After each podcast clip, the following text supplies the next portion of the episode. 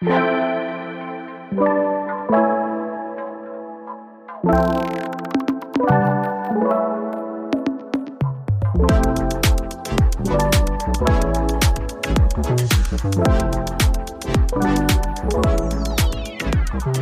à toutes et à tous au programme d'aujourd'hui un massacre au Mali. Fin mars dernier, les militaires maliens et la société paramilitaire russe Wagner suivaient officiellement des djihadistes.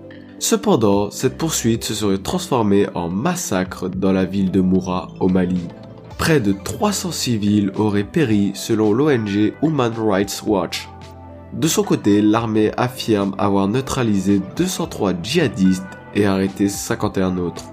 Depuis, l'ONU a demandé un accès au lieu pour pouvoir enquêter.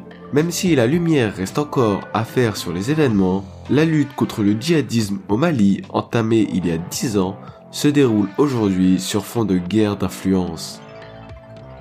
Mais finalement, quelle est cette guerre d'influence? Depuis 2012, ce pays ouest-africain tente de reprendre le contrôle de la partie nord du pays aux mains des djihadistes. À partir de 2013, la France soutient militairement le pouvoir malien dans cette guerre.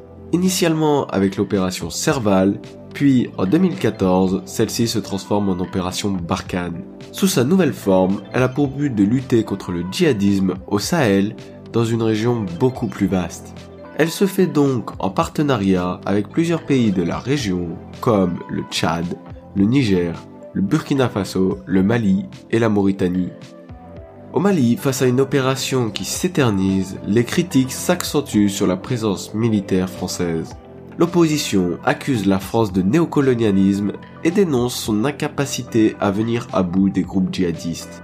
Sa présence militaire est donc de moins en moins bien acceptée par une partie des populations locales. Au contraire, le gouvernement malien soutient dans un premier temps la présence française. Les Russes, par l'intermédiaire de la société paramilitaire Wagner, embrasent cette opposition pour étendre leur influence. Depuis, les deux derniers coups d'État respectivement en 2020 et 2021 ont rendu ardues les relations entre la France et le Mali. Cette dégradation des relations avec la junte malienne et l'hostilité de la population ont eu raison de la présence française. C'est donc Wagner, présente depuis juillet 2020 au Mali, qui a profité de ce retrait l'opération de fin mars dernier a montré la place de premier ordre que possède cette société paramilitaire qui défend les intérêts russes. Finalement, ceci s'inscrit dans un contexte plus large d'échec des grandes interventions militaires occidentales comme en Afghanistan. Au-delà de ce revers, il y a la perte d'une zone d'influence au profit de la Russie. C'était une semaine, une info. On se retrouve dimanche prochain pour un nouvel épisode.